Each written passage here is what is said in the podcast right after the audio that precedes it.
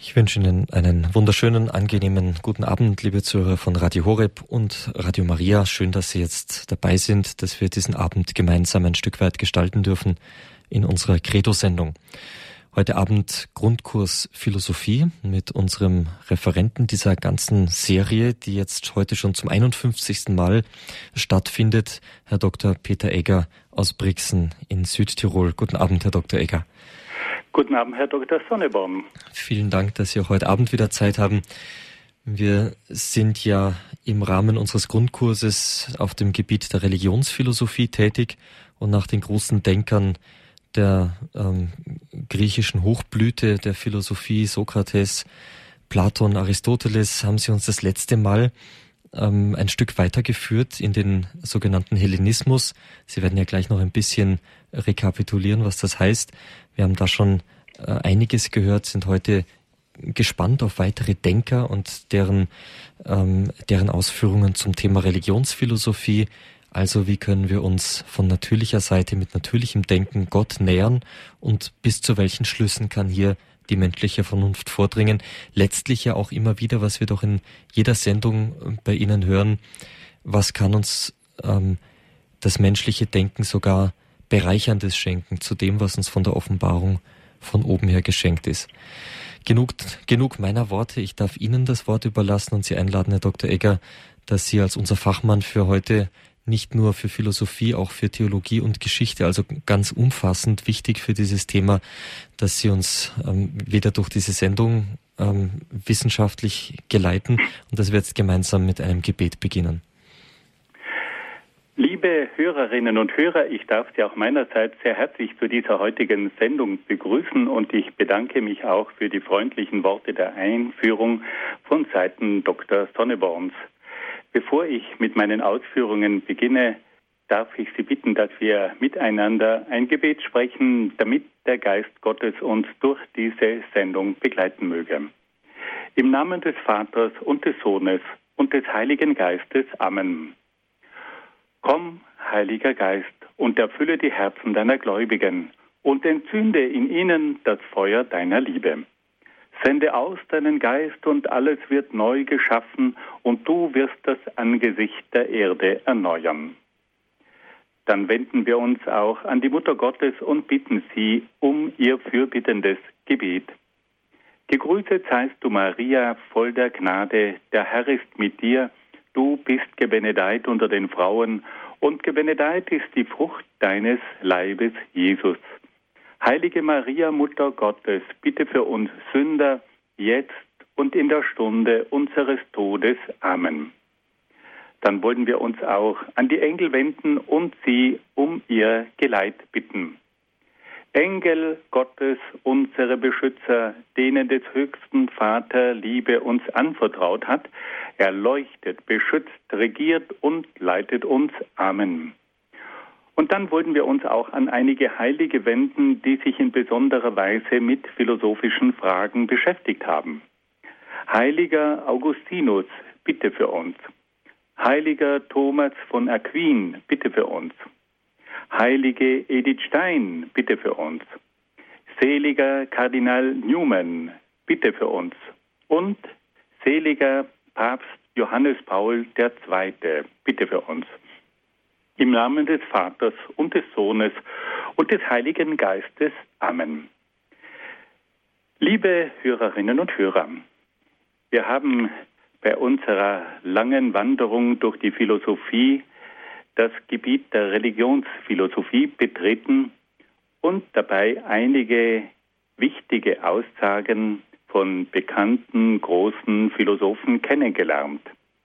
Wir haben uns mit einigen Ausführungen von Seiten der Naturphilosophen beschäftigt und dann haben wir uns mit den drei großen Klassikern Sokrates, Platon und Aristoteles auseinandergesetzt und uns die Frage gestellt, welche grundlegenden Aussagen diese großen Denker der Antike formuliert haben. Bei der letzten Sendung sind wir dann in eine neue Epoche der Philosophie eingetreten, nämlich in den Hellenismus. Um was geht es denn beim Hellenismus? Der Hellenismus ist die Philosophie der ersten Globalisierung. Im vierten Jahrhundert kam es zur Entstehung von zwei Großreichen. Der Begründer des ersten Großreiches war Alexander der Große, der ein Reich geschaffen hat, das von Makedonien bis nach Indien gereicht hat. Und jede Macht, die das zweite Großreich geschaffen hat, war das antike Rom. Rom hat im Laufe der Punischen Kriege den gesamten Mittelmeerraum erobert und hat dadurch viele Völker in seinem Reich vereint. Und da hat sich nun folgende Frage gestellt, wie können denn verschiedene Völker, verschiedene Kulturen und verschiedene Religionen miteinander leben? Das ist genau die gleiche Frage, die wir uns auch heute stellen. Wir leben heute im Zeitalter der zweiten Globalisierung, die natürlich wesentlich umfassender ist als die erste Globalisierung. Auch wir stellen uns heute die Frage, wie können denn verschiedene Völker, verschiedene Kulturen, verschiedene Wirtschaftssysteme, aber auch verschiedene Religionen miteinander auskommen. Und es ist nun interessant, dass damals diese erste Globalisierung auf die griechische Kultur zurückgegriffen hat. Die griechische Kultur war damals die entwickelste Kultur und so hat vor allem Alexander der Große, der selbst ein Makedone war, aber ein begeisterter Verehrer der griechischen Kultur war, sich entschlossen, diese griechische Kultur zur Grundlage seines Großreiches zu erheben. Und auf diese Art und Weise wurde also die griechische Kultur nun plötzlich zur Grundlage einer großräumigen Kultur. Und dieser Kultur hat man den Namen Hellenismus gegeben. Die Hellenen, das waren die Griechen. Und so hat man jetzt die Kultur der Griechen zur Weltkultur gekürt und auf diese Art und Weise kam es zur Entstehung des Hellenismus. Der Hellenismus ist also jene Kultur, die das Fundament der ersten Globalisierung gebildet hat. Die griechische Kultur wurde zur Grundlage der ersten Globalisierung, die gewissermaßen von Gibraltar bis nach Indien gereicht hat. Und diese Epoche dauerte mehrere Jahrhunderte lang. Und diese Epoche der ersten Globalisierung auf griechischer Grundlage, diese Epoche nennt man den Hellenismus. Im Rahmen des Hellenismus hat auch die Frage nach der Bedeutung der Religion eine große Wichtigkeit erlangt, weil sich nämlich verschiedene Denker darüber im Klaren waren, dass die Religion eine einheitsstiftende Funktion hat und dass es notwendig war, auch in religiöser Hinsicht eine gemeinsame Plattform zu schaffen. Und aus diesem Grund haben immer wieder sich bedeutende Denker des Hellenismus die Frage gestellt, welche Bedeutung hat die Religion für den Menschen aber welche Bedeutung hat die Religion auch für das Zusammenleben der Menschen? Und welche Bedeutung hat die Religion auch in ethischer Hinsicht, also im Hinblick auf die moralischen Werte? Das alles war diesen Denkern bewusst. Und man muss sogar sagen, dass auch die Politiker der damaligen Zeit die Religion in ihre politische Aufbauarbeit einbezogen haben. So hat vor allem der bekannteste Politiker der Antike, Kaiser Augustus, ganz klar die Bedeutung der Religion für den Aufbau und für das Gedeihen der römischen Gesellschaft erkannt. Augustus hat damals die alte Religion versucht wieder zu erneuern und zu beleben weil ihm bewusst war, dass nur religiöse Menschen, die sich einer transzendenten Autorität verpflichtet fühlten, imstande sind, verschiedene Wertvorstellungen, verschiedene moralische Vorstellungen zu respektieren.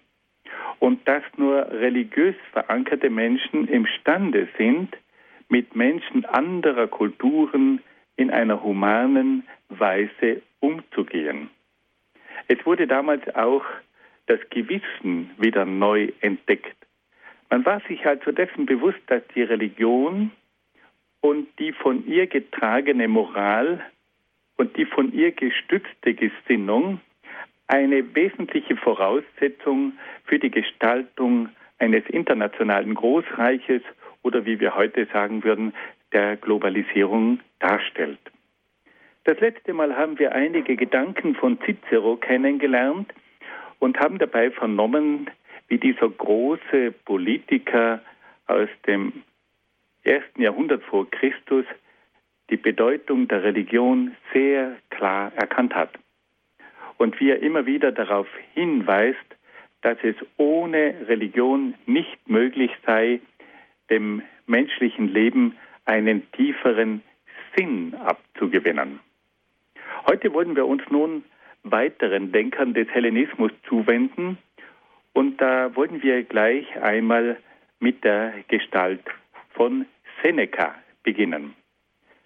Seneca hat von 4 vor Christus bis 65 nach Christus gelebt.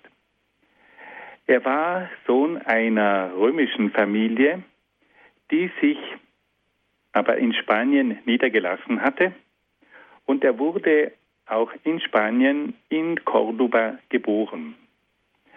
Er verlebte dann seine Kindheit und seine Jugendzeit in Rom.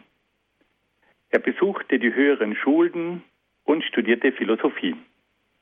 Als er 20 Jahre alt war, erkrankte er an Asthma. Die Eltern schickten ihn zur Kur nach Ägypten, wo er sich aufgrund des trockenen und milden Klimas allmählich erholte. Er hat aber in dieser mehrjährigen Zeit in Ägypten die Gelegenheit gehabt, die ägyptische Kultur gründlich zu studieren. Nach einem sechsjährigen Aufenthalt kehrte Seneca im Jahr 31 wieder nach Rom zurück und dort begann er dann mit der Ämterlaufbahn. Er hat also verschiedene Ämter durchlaufen, um auf diese Art und Weise die Karriereleiter immer höher zu klettern, bis er dann schließlich die höchsten Ämter auch bekleiden durfte.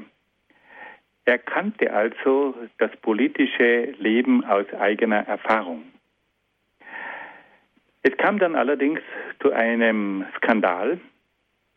Er hat jetzt nämlich mit der Schwester des Kaisers Caligula zu einer Affäre kommen lassen und wurde dann in das Exil geschickt und musste einige Zeit auf der Insel Korsika verbringen. In den acht Jahren seines Exils hat er verschiedene Werke geschrieben, die ihn in Rom berühmt machten. Schließlich wurde er dann wieder nach Rom zurückgeholt und wurde als Erzieher von Kaiser Nero eingesetzt. Das war natürlich kein leichtes Unternehmen.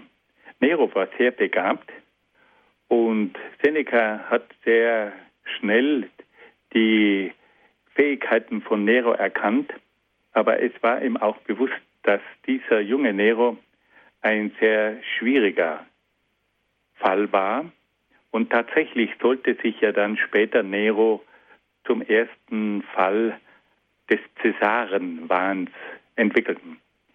Er war also in der Reihe der römischen Kaiser der erste Fall, wo man gesagt hat, dieser Mann ist wahnsinnig. Zunächst einmal hatte er die Möglichkeit, Nero sehr umfassend zu bilden und er war dann auch längere Zeit Berater seines Schülers, aber nach einiger Zeit ist es dann zu einem Zerwürfnis gekommen und Seneca musste sich aus der Politik zurückziehen. Als es dann zu einer Verschwörung gekommen ist, wurde Seneca verdächtigt, an dieser Verschwörung auch indirekt beteiligt zu sein. Und so musste er sich auf Befehl von Nero das Leben nehmen. Seneca starb im Jahr 65 in Rom. Das Interessante ist bei diesem Mann, dass er, ähnlich wie Cicero, die Politik in allen ihren Varianten kannte. Er war ein umfassend gebildeter Mann, aber er war dann auch mit den Staatsgeschäften vertraut. Er war Berater eines wahnsinnigen Kaisers und er kannte die verschiedensten gesellschaftlichen Entwicklungen, aber auch die Intrigen bei Hof aus ureigener Erfahrung. Und diese Männer, die sind immer für die Philosophie interessant. Auf der einen Seite Leute mit hoher Bildung, auf der anderen Seite mit einem tiefen Einblick in die Realität und schließlich auch Menschen, die die Schwächen der Politiker, der Mächtigen am eigenen Leib erfahren haben. Es handelt sich also hier nicht um einen Schreibtischphilosophen, sondern um einen Mann, der die Welt kannte, der die Menschen mit all ihren Schattierungen durchschaute und der schließlich auch wusste, wie die Mechanismen der Macht funktionieren. Von Seneca gibt es eine ganze Menge von Büchern und es würde hier zu weit führen, die einzelnen Werke vorzuführen. Aber alle diese Werke zeichnen sich durch eine große Lebendigkeit aus. Und nun, auch im Hinblick auf die Religion, hat sich Seneca in einer sehr konkreten Weise geäußert. Seneca hat sich zunächst einmal die Frage gestellt nach der Entstehung der Welt. Er hat sich also im Rahmen der Physik, wie man das damals nannte, einmal wirklich mit der Frage auseinandergesetzt, woher kommt die Welt und wie kann man die Welt erklären. Für Seneca ist oder war die Welt das Werk einer überlegenen Intelligenz. Gott ist der Geist des Universums. Er ist der Schöpfer der Welt, die Ursache aller Ursachen. Seneca weist darauf hin, dass die Welt nur durch den Geist Gottes erklärt werden kann. Die Rationalität, also die Vernünftigkeit der Welt und ihrer Gesetze, verlangt nach einem Schöpfergeist, der die Welt geplant hat. Seneca wendet sich gegen die Philosophen, die versucht haben, die Welt mit Hilfe des Zufalls zu erklären. Er findet es unverständlich, dass Menschen, ich zitiere, das schönste, wunderbar geordnete und in seiner Ordnung beständigste Gebilde als Werk des Zufalls betrachten. Also er sagt, die Welt ist so schön und so wunderbar geordnet und in seiner Ordnung, in ihrer Ordnung so beständig, dass man das unmöglich als das Werk eines Zufalls betrachten könne. Seneca hat aber diesen Gott nicht nur als schöpferischen Geist betrachtet, sondern sieht in Gott noch mehr. Es gibt im Werk von Seneca verschiedene Stellen, in denen Gott auch spiritualistische und transzendente Züge annimmt. Also Gott ist nicht nur der Schöpfer, sondern er ist auch ein geistig, geistliches Wesen. Und gleichzeitig ist dieser Gott auch ein transzendentes Wesen, das heißt, er übersteigt die Welt. Er gehört nicht der Welt an, sondern er ist jenseits und über der Welt. Also Gott ist nicht nur eine Ursache für die Erklärung der Welt und ihrer Gesetzmäßigkeiten, sondern Gott ist auch ein spirituelles und ein transzendentes Wesen. In den Werken von Seneca ist die Rede von einem Gott, der dem Menschen nahe ist, der im Menschen wohnt und alle guten und bösen Taten des Menschen registriert. dieser Gott inspiriert den Menschen mit seinen Ideen. Also er haucht ihm seine Ideen ein und hilft ihm, das Gute zu vollbringen. Im Werk von Seneca ist die Rede von einer göttlichen Welt über der irdischen Welt. Und der Mensch soll nach seinem Tod in diese Welt zurückkehren. Also es ist die Vorstellung von einem Gott, es ist die Vorstellung von einer geistigen Welt. Wir dürfen diese Welt einmal Himmel nennen. Und die Seele des Menschen soll also in den Himmel aufsteigen. Und da spürt man ganz deutlich, dass Seneca sich auch an Platon orientiert hat. Seneca sieht also in Gott eine zweifache Bedeutung. Einmal ist Gott jener Geist, der die Welt und ihre Gesetzmäßigkeiten geplant hat und erhält, aber es ist auch gleichzeitig jener Geist, der als spirituelle Macht in die Seele des Menschen hineinwirkt, der die Seele des Menschen inspiriert und der dem Menschen hilft, das Gute zu vollbringen. Und das sind grandiose Gedanken. Gott ist also auf der einen Seite Urheber des Kosmos und der Natur und auf der anderen Seite aber auch derjenige, der dem Menschen nahe ist, der in seiner Seele wirkt, ihn zum Guten drängt und auf diese Art den Menschen dazu bewegt, letztlich sich vorzubereiten auf die geistige Welt des Himmels.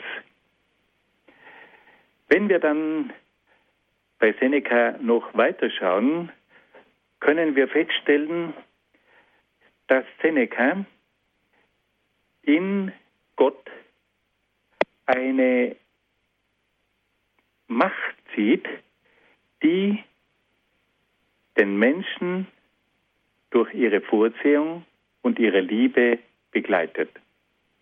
Gott ist also derjenige, der nicht nur am Anfang der Welt steht, sondern der auch die Welt begleitet, der die Welt mit seiner Vorsehung begleitet, beschützt und behütet. Und dieser Gott, der den Menschen, die Gesellschaft und die Geschichte trägt, ist ein Gott der Liebe. Seneca ist aber nicht blind für das Leid, das in der Welt vorherrscht, und er versucht nun, diese schwierige Frage zu beantworten, ja, wie ist es denn möglich, ein Gott der Vorsehung, ein Gott der Liebe, ein Gott, der den Menschen zum Guten anleitet und auf der anderen Seite so viel Leid, so viel Böses, so viel Katastrophen, wie geht denn das zusammen? Und hier berührt nun Seneca die schwierige Frage der Theodizee. Das ist ein philosophischer Fachausdruck und da geht es darum, dass man versuchen möchte, philosophisch eine Rechtfertigung dafür zu finden, dass es auf der einen Seite einen guten Gott gibt und auf der anderen Seite das Leid. Also wie kann man die Tatsache rechtfertigen, dass ein guter Gott existiert und es trotzdem so viel Leid gibt? Wie kann denn ein guter und liebender Gott so viel Leid zulassen? Das ist das Thema der Theodizee, also der Rechtfertigung des Leidens trotz der Güte Gottes. Und da hat nun Seneca einige ganz bemerkenswerte Gedanken entwickelt. Er sagt zunächst einmal, dass Gott verschiedene Leiden zulässt, um die Tugend der guten Menschen zu vollenden. Die Menschen, die Gott liebt, werden durch viele Schicksalsschläge geprüft, damit sie ihre volle Tugend entfalten. Die wahre Größe eines Menschen zeigt sich nämlich erst in der Prüfung, in der Bewährung, in der der Mensch seine Tugenden unter Beweis stellen muss. Das ist eine interessante Überlegung. Gott lässt also auch die Prüfungen zu. Er stellt den Menschen in die Situation der Bewährung, damit der Mensch seine ganzen Tugenden voll entfalten kann. Und das Interessante ist ja, dass es oft die Guten trifft und dass die Gauner oft relativ ohne große Prüfungen durch das Leben gehen. Das hat ja die Menschen immer wieder bewegt. Wie ist es möglich, dass ein gerechter Mensch, ein guter Mensch oft solche Prüfungen zu bestehen hat und dass ein Gauner frisch und fröhlich darauf loslebt und dass dem eigentlich oft kaum eine größere Prüfung auferlegt wird? Wer tiefer blickt, versteht, dass es hier doch eine gewisse Richtigkeit auf sich hat. Es geht nämlich darum, dass Menschen, die das Gute wollen, noch weiter durch Bewährungen geläutert werden. Und dass sie das Gute, das in ihnen drinnen ist, noch weiter entfalten und entwickeln. Wir können ja feststellen, dass auch das Leben der Heiligen immer wieder von großen Prüfungen gekennzeichnet war. Und die Heiligen haben verstanden, dass Gott ihnen Prüfungen zumutet, dass er sie gewissen Bewährungen ausliefert, damit sie tatsächlich ihre tiefsten Tugenden entfalten und dass ihre Heiligkeit wachsen kann. Das hat also bereits Seneca erkannt, dass diese verschiedenen Prüfungen der Reifung des Menschen dienen. Freilich setzt das eine grundlegende Erkenntnis voraus, dass man sagt, der Sinn des menschlichen Lebens besteht unter anderem darin, dass der Mensch reift. Wenn der Mensch erkannt hat, dass der eigentliche Sinn seines Lebens in der zunehmenden Reife besteht, dann ist er auch bereit, jenes Leid anzunehmen, das ihn zu dieser höheren Reife befähigt. Wenn wir das aus christlicher Sicht betrachten, können wir sagen, auch das Kreuz hat seinen Sinn. Durch das Kreuz wird nämlich der Mensch reifer, dadurch, dass er leidet, dadurch, dass er mitleidet, dadurch, dass er Krisen durchmacht. Er muss mehr nachdenken. Er muss sich nach dem Wesentlichen fragen. Er muss sich die Frage stellen, welche Kräfte braucht es denn, dass, damit ich diese Prüfungen bestehen kann? Und er wird geduldiger, er wird sanftmütiger, er liebt, auch wenn er verspottet wird. Er ist bereit, Menschen zu ertragen, auch wenn sie ihm manches Leid zufügen. Er ist auch den Menschen nahe, die ihn fertig machen. Das alles lernt er nur durch das Kreuz. Diese Tugenden entwickelt er nur, weil er in diese Bewährung hineingestellt wird. Und das muss uns immer wieder bewusst sein. Die Philosophie hat also auch gewisse Antworten auf diese Frage. Und wir im Christentum haben hier noch weitere Begründungen und auch weitere Erklärungen. Aber schauen wir noch mal kurz bei Seneca rein. Seneca sagt, dass die Schicksalsschläge ganz allgemein eine erzieherische Funktion haben. Sie zeigen dem Menschen, wie es um seine Stärke und Belastbarkeit steht. Sie lehren ihn, das Gute und das Böse zu unterscheiden. Sie bewahren ihn vor Schlaffheit und Verweichlichung und erhalten so die Lebenstüchtigkeit. Das sind also ausgezeichnete Überlegungen. Also er kann selber feststellen, wie es um seine eigene Stärke und Belastbarkeit bestellt ist. Er erkennt, was gut und böse ist. durch diese verdichtete Situation oder wie Martin Heidegger sagt, diese Grenzsituationen des Menschen und auch Jaspers sagt das immer wieder, die Grenzsituationen und Grenzerfahrungen zeigen dem Menschen, wer er wirklich ist und was ihm noch fehlt und was er sich noch aneignen muss. Das alles sind auch positive Aspekte. Seneca spricht hier interessanterweise von der erzieherischen Funktion. Und dann kommt jetzt zum Schluss Seneca noch einmal auf Gott zu sprechen. Durch das von Gott geschickte Leiden lernt der Mensch aber auch, sich dem Schicksal zu fügen und den Willen Gottes anzunehmen.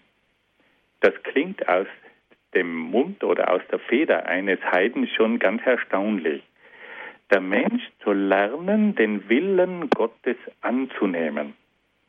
Und zwar aus dem Vertrauen heraus, dass Gott sehr wohl weiß, warum er das dem Menschen zumutet. Freilich ist das nicht immer leicht, weil nämlich die Einsicht in das Warum dieser Prüfung, dieser Bewährung erst oft im Nachhinein geschenkt wird. Wir stehen oft in einer Situation und fragen uns, warum wird mir das zugemutet? Warum passiert mir das? Und da zeigt sich für uns keine Antwort. Da bleibt es dunkel. Da bleibt es oft unheimlich dunkel. Und trotzdem sind wir da hineingestellt. Wir leiden also und wissen im Moment eigentlich nicht, wozu das gut sein soll. Und das ist oft schrecklich. Und oft wird uns dann erst im Nachhinein klar, dass diese Prüfung eine Voraussetzung war für ein persönliches Wachstum, dass oft, oft manchmal dieses Hinausgeworfensein aus der Geborgenheit zugemutet wird, damit wir uns auf den Weg machen und dass wir so erst unsere eigentliche Aufgabe erkennen können.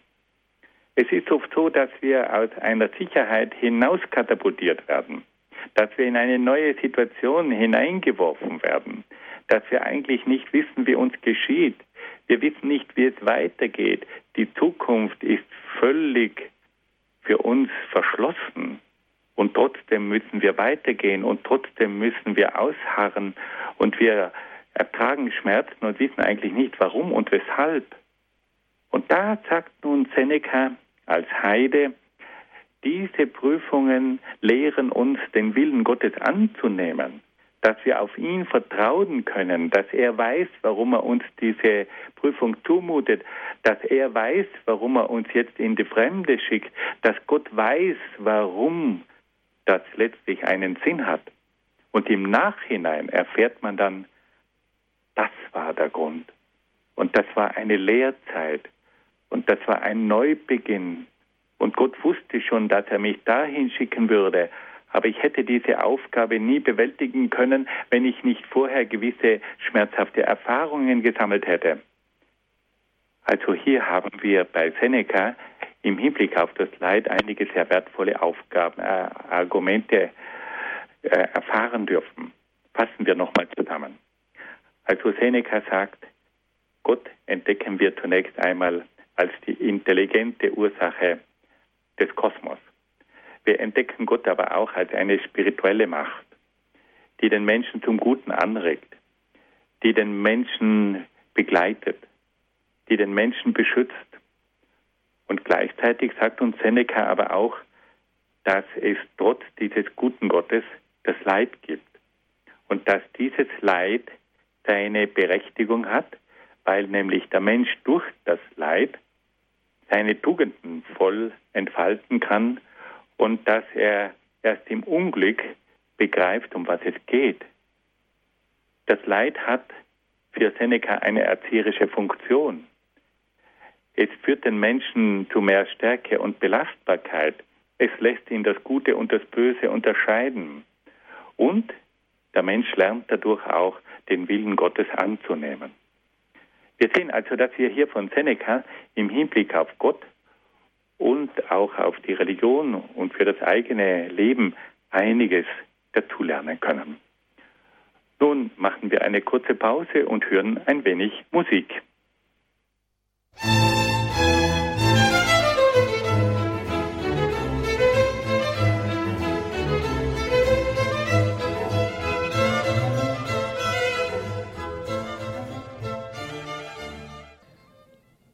Liebe Freunde von Radio Horeb und Radio Maria, Sie haben eingeschaltet in der Credo-Sendung bei unserem Grundkurs Philosophie mit Herrn Dr. Peter Egger aus Brixen in Südtirol.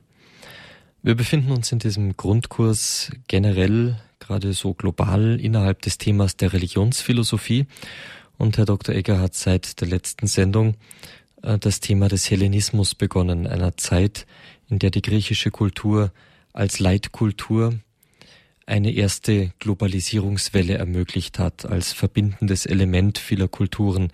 Das allein reichte aber nicht aus, wie wir gehört haben, sondern der Religion kam ein besonderer Stellenwert zu, um eine entsprechende Grundlage dieser ersten, dieses ersten Globalisierungsversuches zu bieten. Man hat also in dieser Zeit gemerkt, dass es ohne verbindende und verbindliche Werte nicht geht, ohne eine Rückbindung des Menschen und eine höhere Autorität, von der her er fähig wird, überhaupt Unterschiede, Unterschiede sein zu lassen, ohne sie abzuwerten, Gleiches anzuerkennen bei anderen Völkern und Kulturen. Wir haben heute insbesondere vom Denker Seneca gehört, der vom Jahr 4 vor Christus bis 65 nach Christus gelebt hat, der sich wichtige Fragen gestellt hat, woher denn die Welt kommt, er kommt zu, zu, dem Ergebnis, dass es hier einen intelligenten Schöpfergeist braucht, einen transzendenten Geist, der gleichzeitig ein Gott der Liebe ist, ein Gott der Vorsehung. Er hat sich auch die Frage nach dem menschlichen Leid gestellt, wie das denn nun sein kann angesichts eines liebenden Gottes und kommt zu ganz erstaunlichen Ergebnissen, die geradezu aus dem Mund eines Christen stammen könnten, dass Schicksalsschläge erzieherische Funktion haben, den Menschen vorbereiten sollen, seine wahre Größe zu entdecken, zu verwirklichen und ihn fähig machen sollen, einmal in eine Übernatur einzugehen. Jetzt freuen wir uns auf einen weiteren Denker dieser hellenistischen Zeit in seinem Verhältnis zur Religion. Herr Dr. Egger, bitteschön. Liebe Hörerinnen und Hörer, wir wollen uns nun einem weiteren Denker zuwenden, und zwar dem Denker Epiktet. Epiktet lebte von 50 bis 130 nach Christus. Dieser Denker wurde in Hierapolis in Südphrygien, also in Kleinasien, geboren. Er kam als Sklave nach Rom und stand dort in Diensten eines sehr strengen Herrn. Er musste von seinem Herrn manches erdulden, so brach ihm dieser Sklavenhalter mutwillig ein Bein und machte ihn so zum Krüppel. Dennoch erlaubte ihm sein Herr philosophische Vorlesungen bei dem bekannten Philosophen Musonius Rufus zu hören. Nach seiner Freilassung begann Epiktet selbst Vorlesungen zu halten. Er ließ sich dann in Nikopolis nieder wo er vor zahlreichen Schülern Vorlesungen hielt.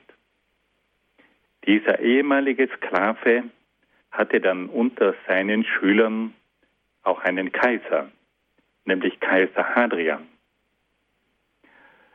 Zu seinen Schülern gehörten später auch verschiedene römische Konsuln, verschiedene Historiker, die alle von diesem Sklaven eine große Weisheit mitnehmen durften. Epiktet starb im Jahr 130 in Nikopolis. Von Epiktet ist ein kleines, aber sehr feines Handbüchlein der Moral erhalten. Und dieses Büchlein ist bis heute sehr, sehr lesenswert.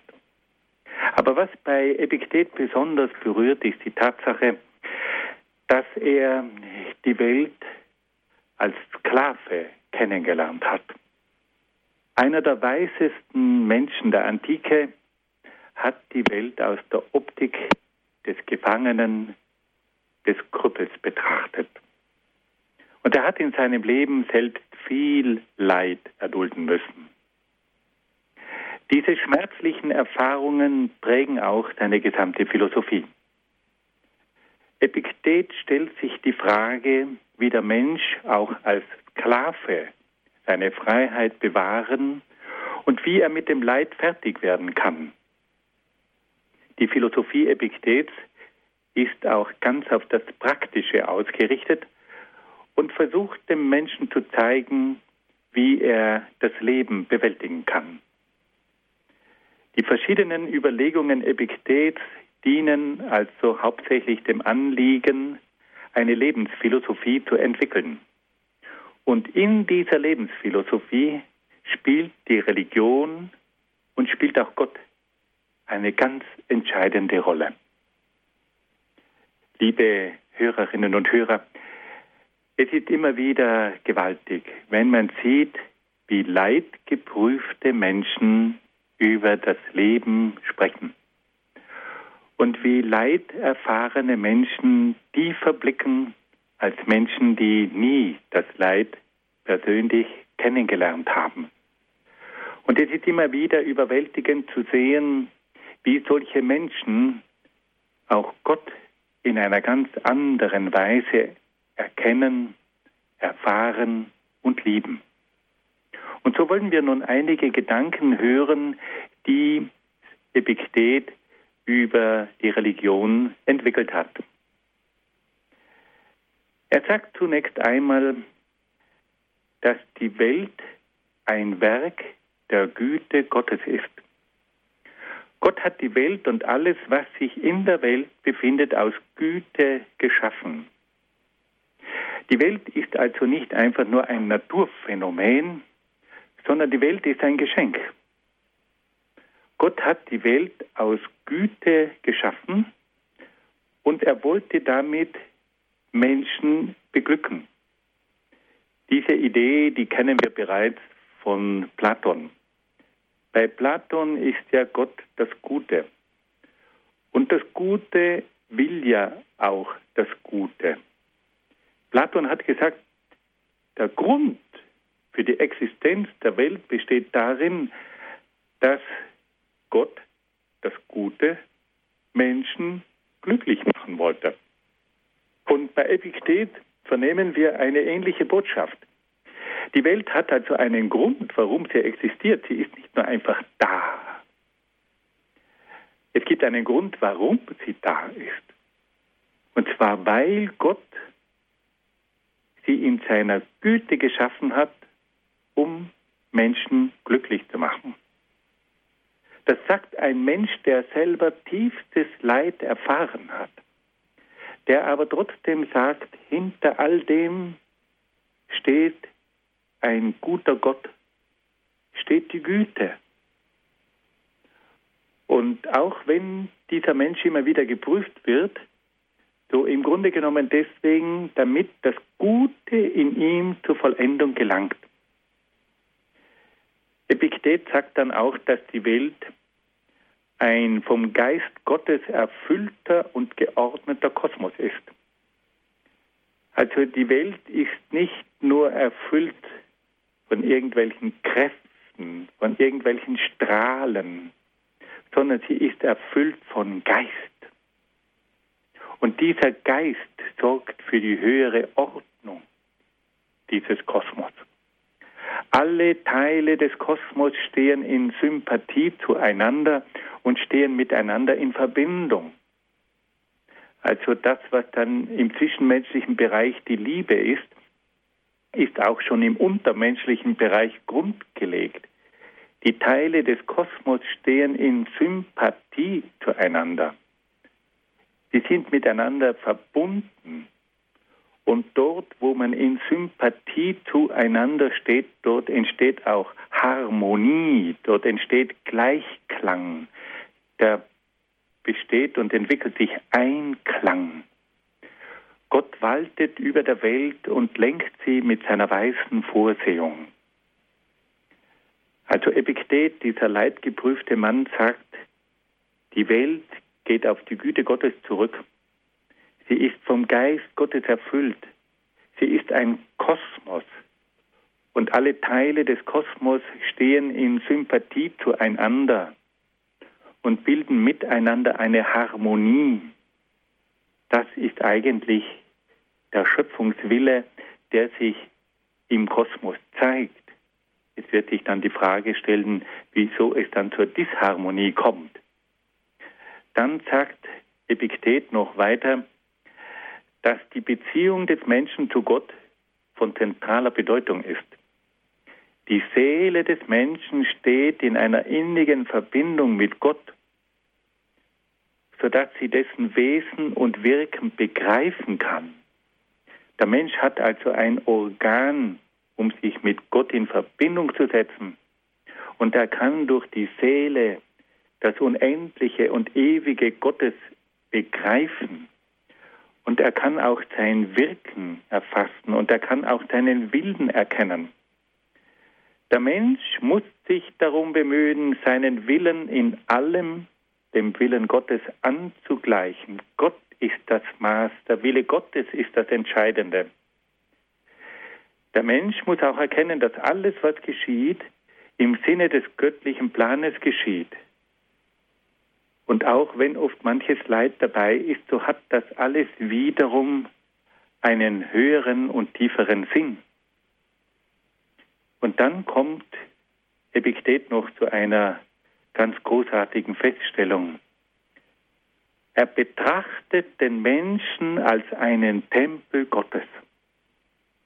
Er ruft dem Menschen zu, du bist ein Bruchstück Gottes. Du hast einen Teil Gottes in dir. Du trägst Gott überall mit dir, unzähliger, und du weißt es nicht. Das erinnert schon fast an den heiligen Paulus, wenn er sagt, wisst ihr denn nicht, dass euer Leib ein Tempel des Heiligen Geistes ist? Der Leib wird hier als Tempel des Heiligen Geistes beschrieben. Und Epiktet der Heide sagt, dass der Mensch ein Tempel Gottes ist, dass Gott in ihm wohnen will.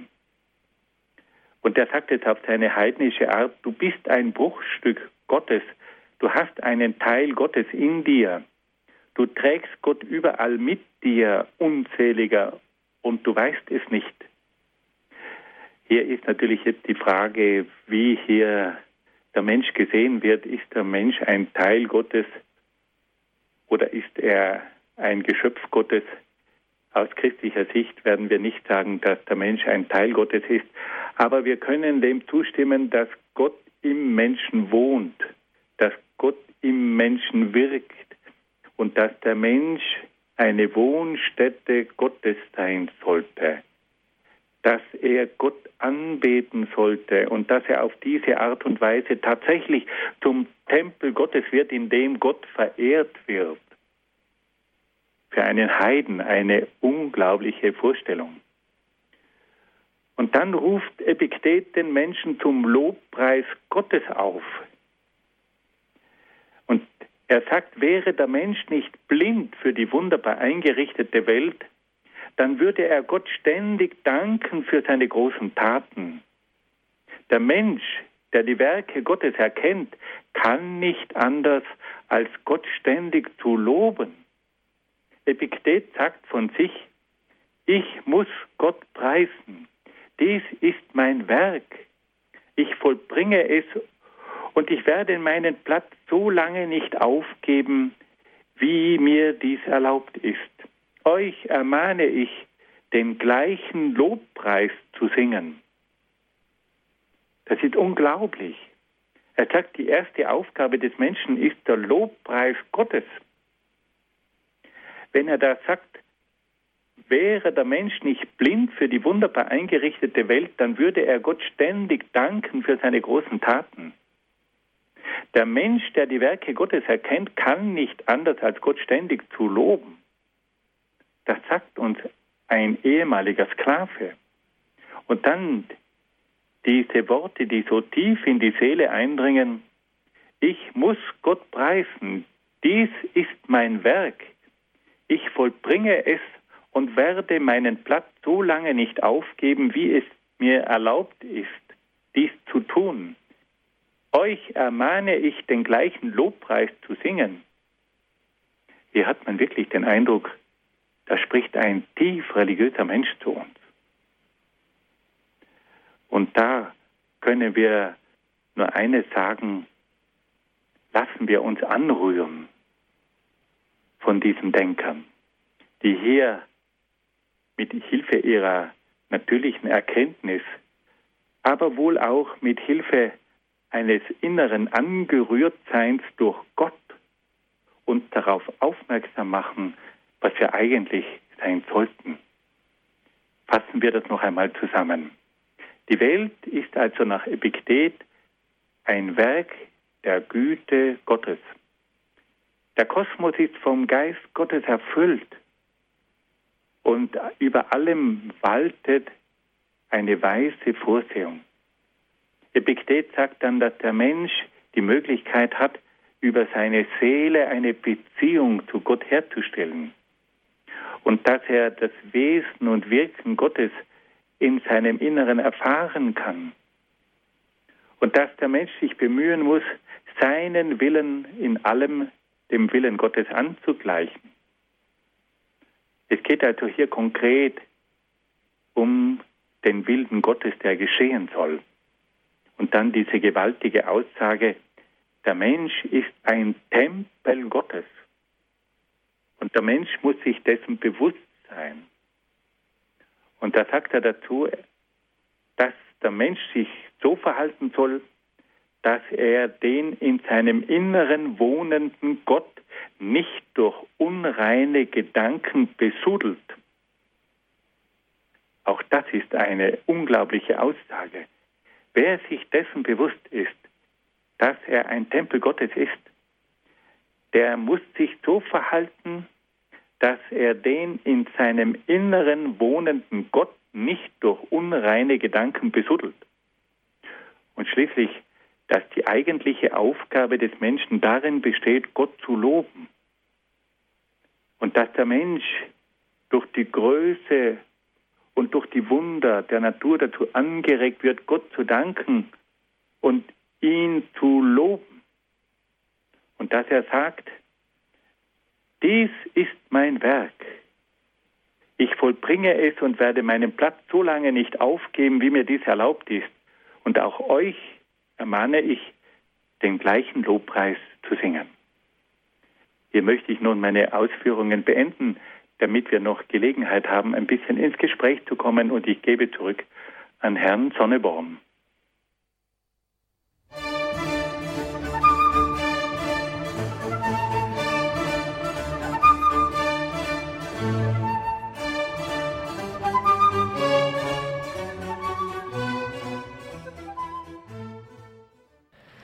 Dr. Peter Egger aus Brixen in Südtirol hat uns heute Abend hier bei Radio Horeb und Radio Maria in unserer Credo-Sendung wieder wertvolle Gedanken im Rahmen unserer Religionsphilosophie im größeren Rahmen unseres Grundkurses Philosophie dargeboten. Heute im Zeitalter des Hellenismus zwei wichtige und beeindruckende Denker. Zum einen Seneca, 4 vor Christus bis 65 nach Christus und zum zweiten Epiktet, 50 bis 130 nach Christus. Beides unter Anführungszeichen Heiden im Sinne von Nichtchristen, die äußerst wertvolle Gedanken, geradezu christlich anmutende Gedanken zum Thema Gott und unsere Beziehung als Mensch zu Gott uns überlassen und übermittelt haben. Ganz herzlichen Dank, Herr Dr. Egger, für diese Ausführungen. Ähm, beide Denker, die Sie uns hier nahegebracht haben, die haben ja ähm, den größten Teil ihres Lebens nach Christus verbracht. Sind denn diese beiden irgendwie mal mit dem Christentum in Konfrontation geraten? Haben die mal Gelegenheit gehabt, sich dazu zu äußern? Sagen wir mal so, Konfrontation ist wahrscheinlich nicht der richtige Ausdruck, sondern man muss hier eher von einer möglichen Berührung sprechen. Äh, es gibt hier also verschiedene Theorien, ich kann die nur mal ganz kurz anschneiden. Also Seneca hat ja bis zum Jahr 65 nach Christus gelebt. Mhm. Und da können wir sagen, das fällt also noch in die neronische Zeit hinein. Kaiser Nero ist 68 nach Christus gestorben und wir wissen ja, dass in die Zeit der ersten Christenverfolgung unter Kaiser Nero auch die beiden Apostelfürsten Petrus und Paulus ums Leben gekommen sind. Der eine wurde also enthauptet, der andere wurde gekreuzigt. Es ist vermutlich, also, oder man darf annehmen, dass Seneca von den Christen zumindest gehört hat. Und manche vermuten sogar, dass er als ehemaliger Politiker auch informiert war über die Lehre des Christentums. Mhm. Es gibt ja auch Theoretiker, die sagen, oder Wissenschaftler, die sagen, es könnte sogar sein, dass es irgendwo eine Verbindung gegeben hat zwischen Paulus und Seneca. Paulus war ja auch philosophisch gebildet, das kann man aus seinen Schriften klar entnehmen. Mhm. Und dass hier also eine gewisse Einflussnahme stattgefunden haben könnte. Mhm. Aber das sind jetzt Mutmaßungen aufgrund von verschiedenen Ideen und die man also im Werk von Seneca findet, dass man sagt, hier könnten auch christliche Gedanken hineingewirkt haben. Aber einen eigentlichen Beweis dafür gibt es nicht. Aber man kann eines sagen, dass Seneca im, in der christlichen Welt, vor allem in der Patristik, also in der Zeit der Kirchenväter, sehr, sehr geschätzt war. Und dass man in ihm sozusagen einen ungetauften Christen gesehen hat. Mhm, mhm. Bei Epiktet hingegen wird man sicher annehmen dürfen, dass der Mann das Christentum zumindest in den Grundzügen gekannt hat, aber einen direkten Einfluss in, im Sinne, dass gewisse christliche Gedanken seine Lehre beeinflusst haben oder beeinflusst hätten, das kann man also schwer nachweisen. Mhm, mh. Aber vielleicht darf man sagen, dass es hier eben auch Philosophen gegeben hat, die in einem gewissen Sinn Wegbereiter waren oder die aufgezeigt haben, dass gewisse Grundhaltungen in einer globalen Welt notwendig sind und dass diese Notwendigkeiten dann durch das Christentum und seine Lehren verwirklicht wurden. Also es waren Wegbereiter, die aufgezeigt haben, was es eigentlich für an Grundhaltungen braucht, um eine globale Welt aufzubauen auf bestimmten Prinzipien, die dann auch die Bedeutung der christlichen Lehre für diese neue Welt vorbereitet haben. Mhm. Mhm. Ja, eine Frage hätte ich noch, äh, und zwar in, sagen wir mal, in der griechischen Kultur, genauso wie in der römischen, da gab es ja eine, ich möchte es jetzt nicht verächtlich sagen, aber man hat manchmal den Eindruck, eine kunterbunte Götterwelt von mehr oder weniger großen Vorbildern in dieser Götterwelt, also Götter, die durchaus menschliche Züge hatten, die so manches auf dem Kerbholz hatten, ähm, also etwas, was dem Denken, was wir jetzt gehört haben, ja so gar nicht entspricht. Wie sind denn diese beiden Denker mit ihrer, sagen wir mal, polytheistischen Welt rundherum zurechtgekommen? Normalerweise haben diese Denker schon äh, in zwei Stockwerken gedacht. Sie haben gewissermaßen einen Monotheismus vertreten im philosophischen Sinn und haben aber aus praktischen Gründen den Polytheismus weiterhin geduldet. Also bei Seneca wird es ganz deutlich, wo er sagt, im Grunde genommen geht es nur um den einen Gott, der sich in den verschiedensten Formen zeigt. Und der sagt, dass es auch für die religiöse Praxis des Volkes gut sei, wenn es jetzt verschiedene äh, Kulte gibt. Aber im Grunde genommen waren diese Denker aufgrund ihrer philosophischen Einsicht Anhänger eines Monotheismus und haben also Gott jetzt nicht in der Form dieser praktizierten Kulte verehrt und gesehen, sondern haben ihn jenseits dieser konkreten Kultformen betrachtet. Ganz herzlichen Dank. Das ist ja wahrscheinlich nicht ganz einfach, immer auf zwei Ebenen zu denken, aber doch erstaunlich zu sehen, wie sich äh, trotz eines solchen kulturellen Umfeldes und solcher Wurzeln äh, dann ein auf der anderen Seite so reines Denken entwickeln konnte. Also es braucht ja doch auch eine gewisse, ein gewisses Selbstbewusstsein. Aber das lässt sich bei verschiedenen Denkern auch später feststellen, dass man sagt, also für die Volksfrömmigkeit könne man sozusagen gewisse Kulte in einer primitiveren Form zulassen, weil das Volk eben nicht die Fähigkeit hat, bis zu diesen philosophischen Überlegungen aufzusteigen. Mhm. Aber das sozusagen für diejenigen, die jetzt tiefer in die Problematik eindringen, dann dieses philosophische Gottesbild dann dominant ist. Mhm, da mhm. gibt es natürlich dann wieder die Schwierigkeiten, dass dann auch womöglich das Christentum in diese Sichtweise eingebettet wird und da muss man dann schon vorsichtig sein, weil eben das rein abstrakte Begriff eine, der rein abstrakte Begriff eines monotheistischen Gottesbildes dann einem inkarnierten Gott nicht gerecht werden kann. Mhm, mhm, ja. ja, Herr Dr. Egger, ganz herzlichen Dank für diese Sendung. Wir sind ein Stück weiter in den Hellenismus vorgedrungen, haben zwei wichtige Denker, Seneca und Epiktet, kennengelernt. Nächstes Mal geht's weiter. Also schalten Sie wieder ein, liebe Zuhörer, zum Grundkurs Philosophie, Religionsphilosophie mit Herrn Dr. Peter Egger. Jetzt darf ich Sie, Herr Dr. Egger, zum Schluss noch um ein Gebet bitten. Im Namen des Vaters und des Sohnes und des Heiligen Geistes. Amen. O Gott, wir bitten dich, lass uns deine Bedeutung in dieser zweiten Globalisierung erkennen. Du bist heute noch viel wichtiger als in der ersten Globalisierung. Lass du uns erkennen, wohin du diese Globalisierung führen willst. Schenke uns deinen Heiligen Geist, dass wir dich als den Schöpfer, dass wir dich als unseren Vater und dass wir dich als unseren Richter erkennen. Amen. Amen. Alles Gute, vielen Dank und bis zum nächsten Mal. Auf Wiederhören, Herr Dr. Egger. Liebe Zuhörer, schön, dass Sie dabei waren, dass Sie diese Gedanken jetzt mitverfolgt haben. Sie können die Sendung gerne äh, bei unserem CD-Dienst bestellen unter der deutschen Telefon- bzw. Faxnummer 08323 96 75 120. Und ab morgen steht die Sendung auf unserem, unserem Podcast-Angebot auf www.horeb.org zum Download zur Verfügung.